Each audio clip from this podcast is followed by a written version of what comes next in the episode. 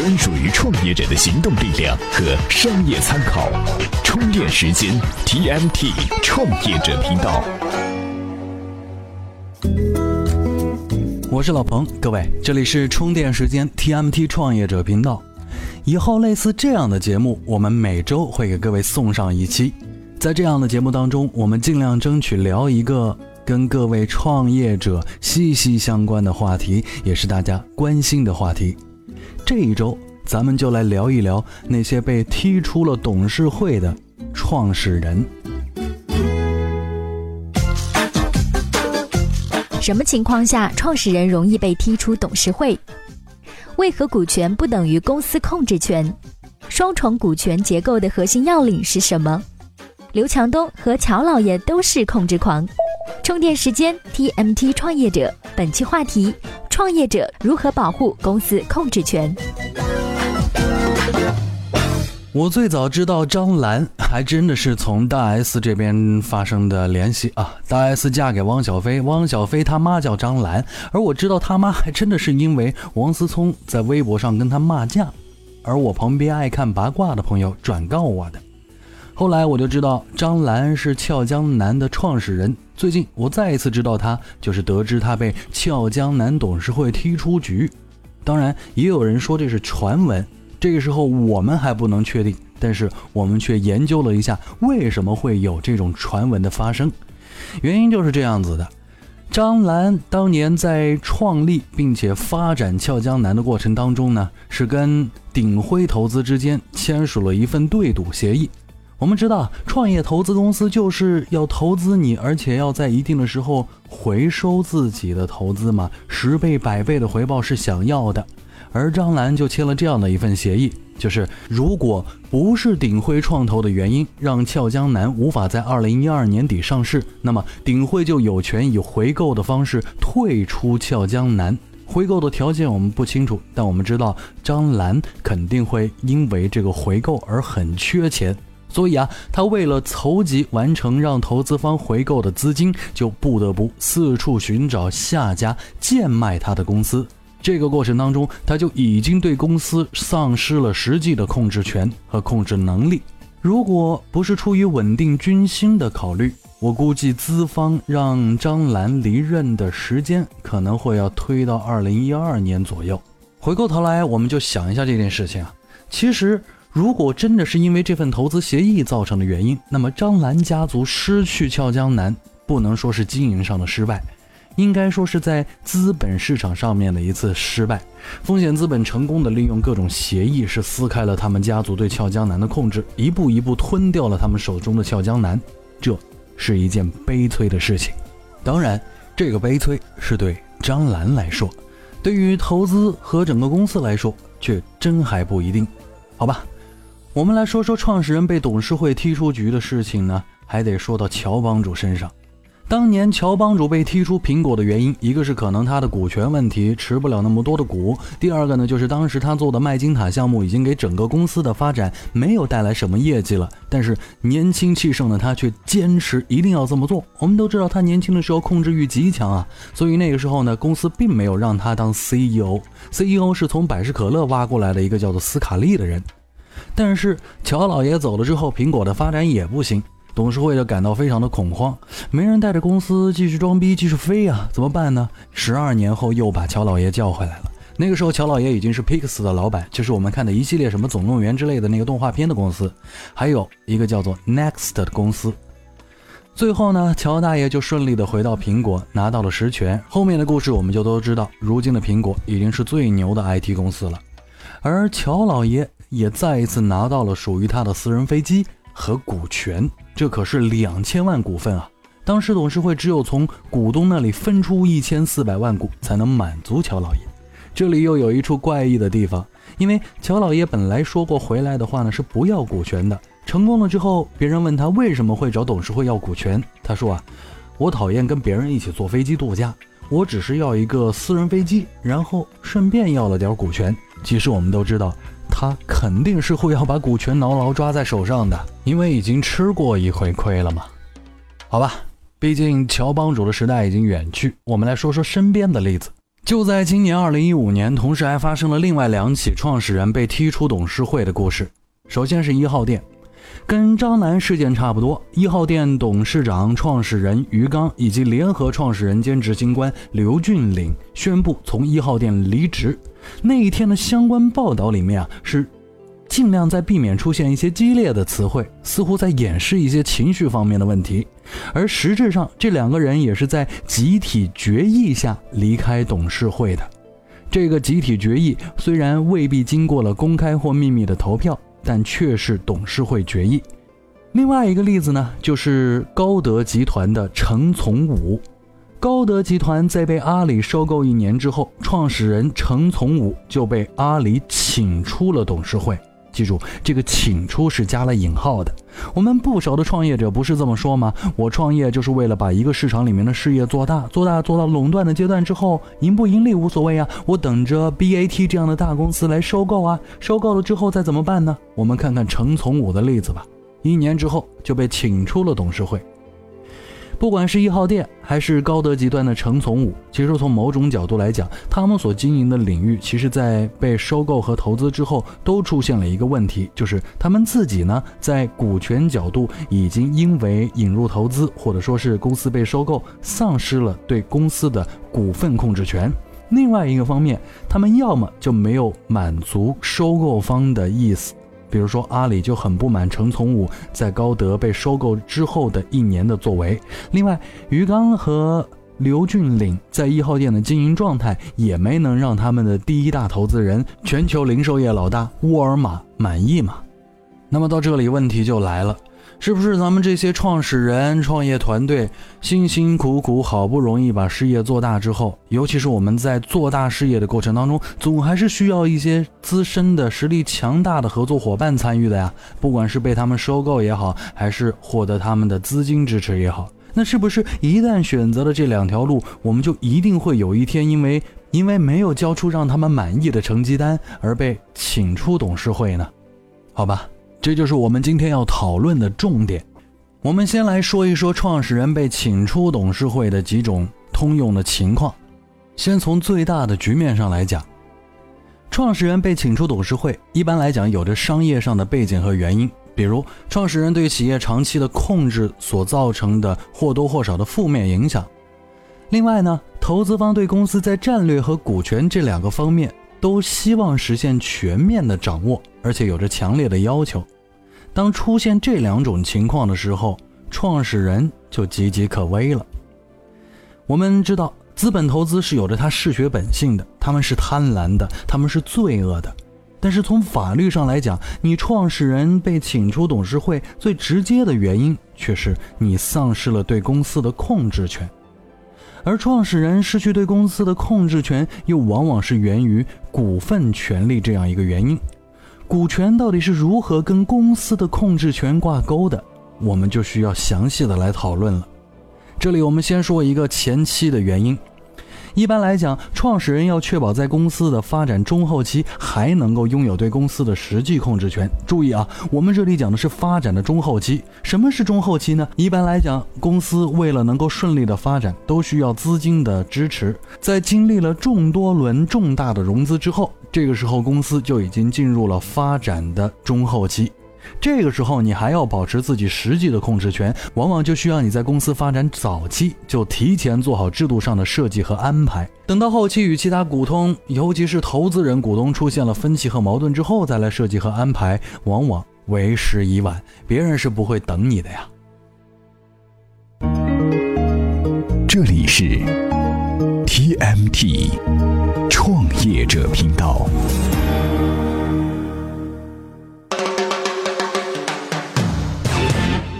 进行到这里，我希望所有的朋友跟我们一起来转换一下身份。我们之前都是站在创始人的角度来听这些内容，现在我们站到投资人股东的角度来看。假如我们是投资人股东，这个创始人呢被我们投资之后不那么听话，我们想把他踢出去，或者说我们早有预谋要把他从公司里面赶走，我们会有哪些办法呢？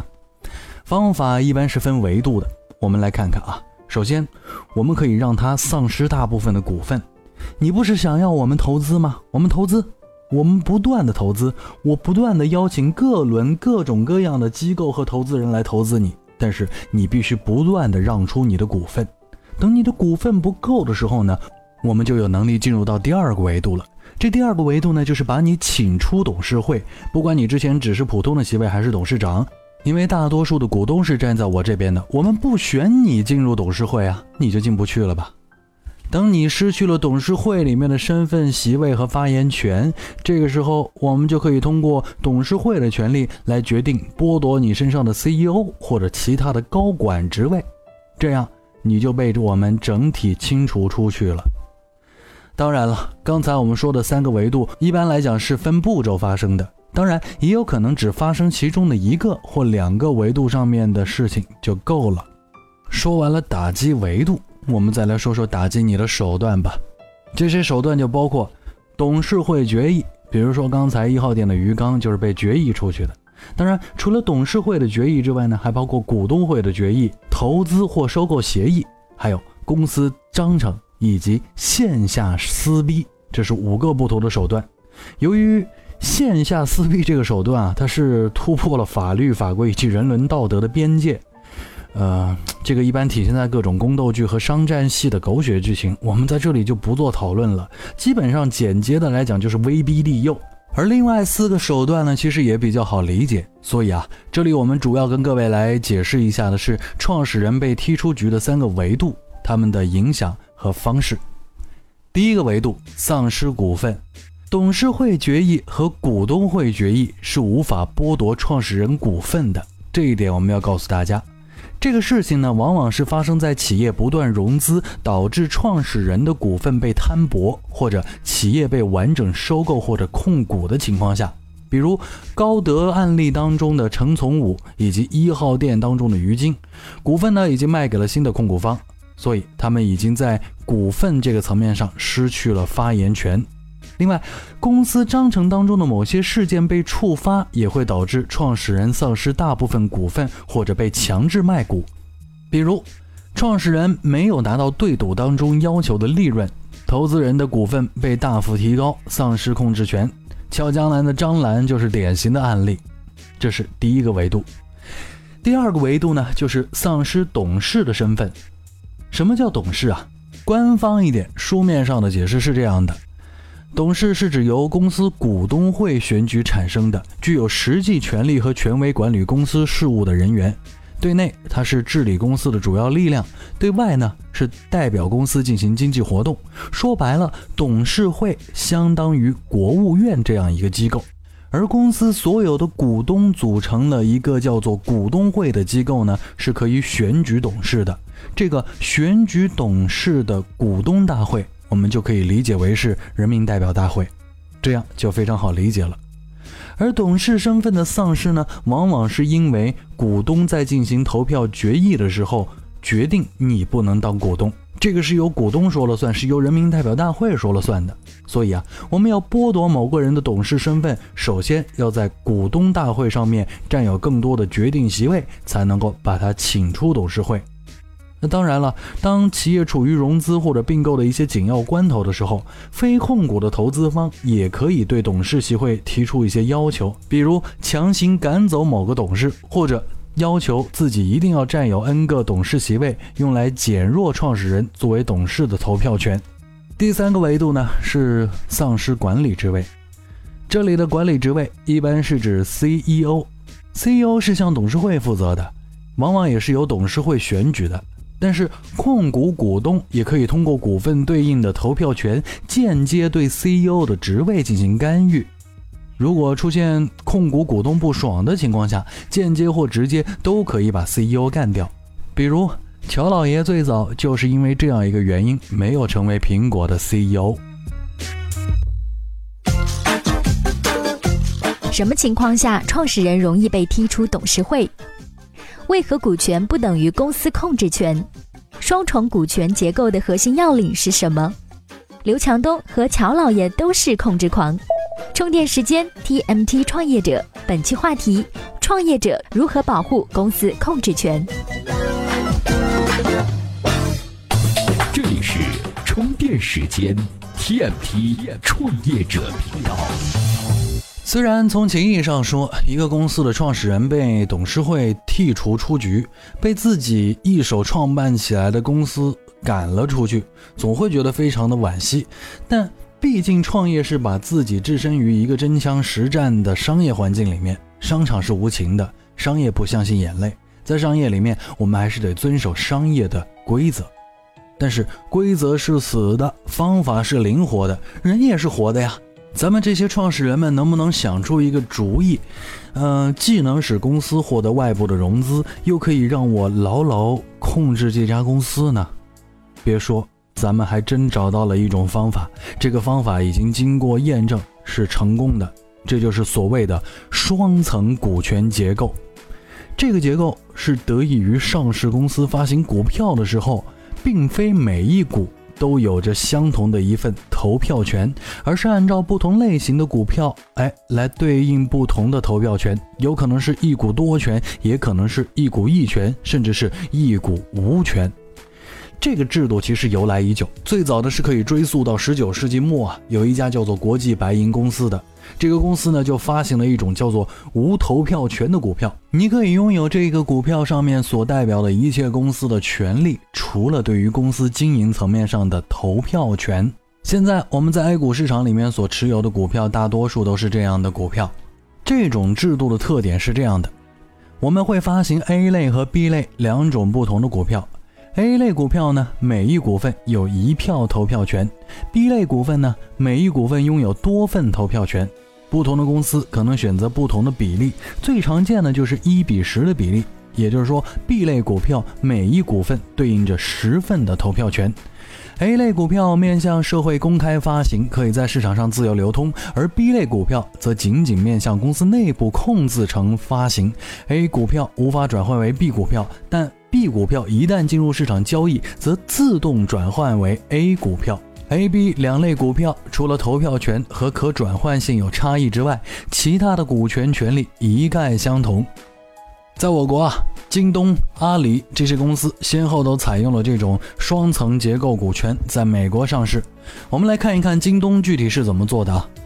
在京东向美国证监会递交的招股说明书当中有这样的说明。京东呢将设立两种股票，其一是公开发行的 A 类，每份就拥有一票投票权。刘强东原先所持有的股份全部转化成不对外发行的 B 类普通股，每股呢拥有二十份的投票权。通过持有超级投票权的这个 B 类股票，刘强东就持有了公司百分之八十三点七的投票权。也就是说，只要他一个人在股东大会上，就可以决定所有的。股东大会应该投票产生的事情，它实现了对公司的完全控制。我们再来看一下阿里巴巴是怎么做的。阿里巴巴的股权分配模式呢，分为两大制度，一个是合伙人制度，另外一个就是他们的投票协议。我们先来看合伙人制。根据阿里巴巴的公司章程规定，阿里巴巴的合伙人以前是二十八人，现在好像是三十个人了，是拥有公司董事会超过半数的董事席位的提名权。也就是说，这个董事会里面一半的人归他们来提名，而且这个提名权是可以重复多次行使的。就是说，就算我的提名被股东大会否决，我也可以再次提名，直到有人当选为止。第二，即使合伙人提名的任何董事人选，股东大会都反对。为了保障合伙人的董事提名权真正得到行使，合伙人制度规定，这种情况下，合伙人享有过渡董事的指定权。也就是说，我提名的某一些董事，你们一直都不同意，那我就自己指定一名，这一名的过渡董事任期呢是一年，这一年之内，他可以代替我们来行使董事的权利。第三，新的合伙人要由现任合伙人推荐和四分之三现任合伙人同意才能当选。也就是说，如果你要往我的合伙人团队里面塞人的话，首先得是我的合伙人自己推荐的，另外得超过百分之七十五的合伙人同意他才能当选。这样，合伙人的权益就得到了保证，至少是让合伙人在董事会里面一定可以拥有一半以上的董事席位。再来看看阿里巴巴的投票协议。阿里巴巴的合伙人啊，与分别持有百分之三十四点四和百分之二十二点六的阿里股权的软银和雅虎是最大的股东集团。也就是说，阿里巴巴的股东我们可以看成三个国家，一个是阿里巴巴的合伙人，也就是那三十个人或二十八个人啊。另外呢，就是呃软银和雅虎。根据规定啊，软银还有雅虎承诺每年在股东大会上投票支持阿里巴巴的合伙人董事提名。作为交换呢，阿里巴巴合伙人将同意支持每年在股东大会上软银的董事会提名。这就让这三家在董事会上面达成了一个协同，只要是阿里巴巴合伙人提出来的，那就一定能够通过呀。于是，阿里巴巴的合伙人可以说是顺利的控制了董事会，而最大的股东软银以及雅虎呢，也不会在董事会里面失去自己的位置和声音。阿里巴巴的模式在于通过公司章程和投票协议，达到合伙人对董事会的控制。根据一些传闻。说是马云在逛美林摩根的时候呢，学到了这个模式。这个模式最大的好处就是可以让投资人放心，又可以让自己的合伙人们，也就是创始人团队，得到相应的控制权。怎样才能加入我们的微信交流群呢？在微信公众号“充电时间”中找到群入口按钮，根据提示进行相关操作。这样你就能和同频道的小伙伴们待在一块儿啦。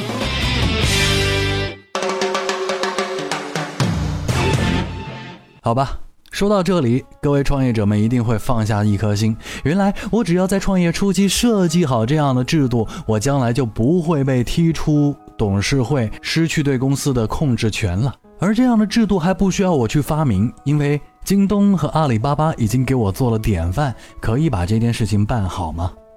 但老彭想告诉各位的是，有的时候你公司在做大的过程当中被踢出董事会，失去对公司的控制权，并不一定是坏事儿。这个话怎么讲呢？举一个最简单的例子，你做了一个创业公司，我不管你的创业项目是什么，经过几轮投资之后，你的公司市值已经过了千万，这个时候你还拥有公司百分之十左右的股份。从某种意义上来说，在股份层面上，你已经失去了对公司的控制力，而且你也没有做好相应的一些制度设计，让你拥有对公司的绝对控制权。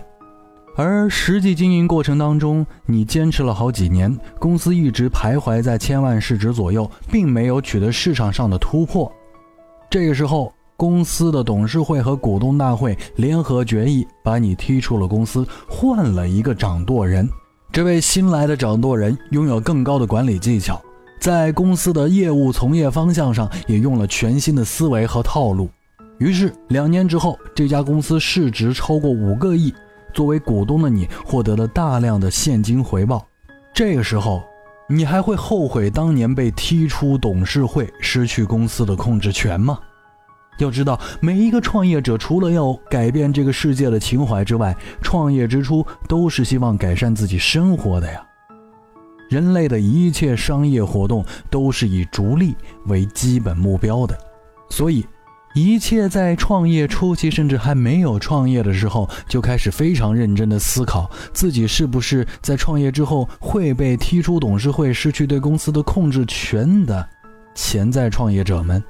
你们还没有准备好。不论我们是作为自己仅仅一个普通的人，还是一个创业团队的 leader，在处理与这个世界关系的时候，如何兼顾情理法去处理问题，这是高难度的经营智慧和艺术。我们永远会在形而上和形而下的跷跷板上悬浮。如何去建立平衡？如何去跟资方打交道？如何去实现自己的梦想？如何与这个世界达成和解？这是一个人生级的课题。这个课题是需要你用精炼和资历去完成成长的。如果有人教我们、帮我们，那真的是太棒了。但大多数人却只能靠摸索和运气。有的创业者天生就不是当领导的材料，有的创业者在初期打江山的时候可以是优秀的士官长，但他永远无法成长为真正的将军。所以，管理学上定义的完美人才，在现实生活当中是不存在的。这种人才往往有各种各样的缺陷，也有他们人生的私心和目标。当你在思考这个问题的时候，其实你就进入了一个与自己私心做斗争的逻辑与非门。好吧，关于创业团队如何不被投资型股东踢出董事会，失去对公司的控制权。咱们今天就讲到这里。其实这个话题并没有完。你们想，我们现在讲的是在公司发展到中后期的时候，如何让自己继续拥有对公司的控制权，这是需要我们在初期就做好制度设计的。但是有更多的创业者其实向我们充电时间的编辑团队提出了另外一个相关的问题，那就是我是创业团队当中的联合创始人之一，我如何成为公司在整个创业过程当中真正有控制力的人？这个时候，他们竞争的对手就不再是未来的投资股东了，而是现在身边所有的合伙人。合作、合伙是需要用信任去做基础的。但是，我们怎么能排除身边不同的人那么多不同的私心呢？关于这个问题，各位在我们微信公众号里面回复“控制权”，我们给各位看一篇文章。这篇文章可能可以在某些程度上面解答您的疑问。充电时间，TMT 创业者频道，今天的节目就到这里，咱们下期再会。怎么样关注我们的微信公众号呢？您在微信内搜索“充电时间”就可以找到加 V 的我们了。关注后赶紧开始每日签到，积分可以兑换礼品哦。随时随地，随心所欲，你的随身商学院。这里是充电时间。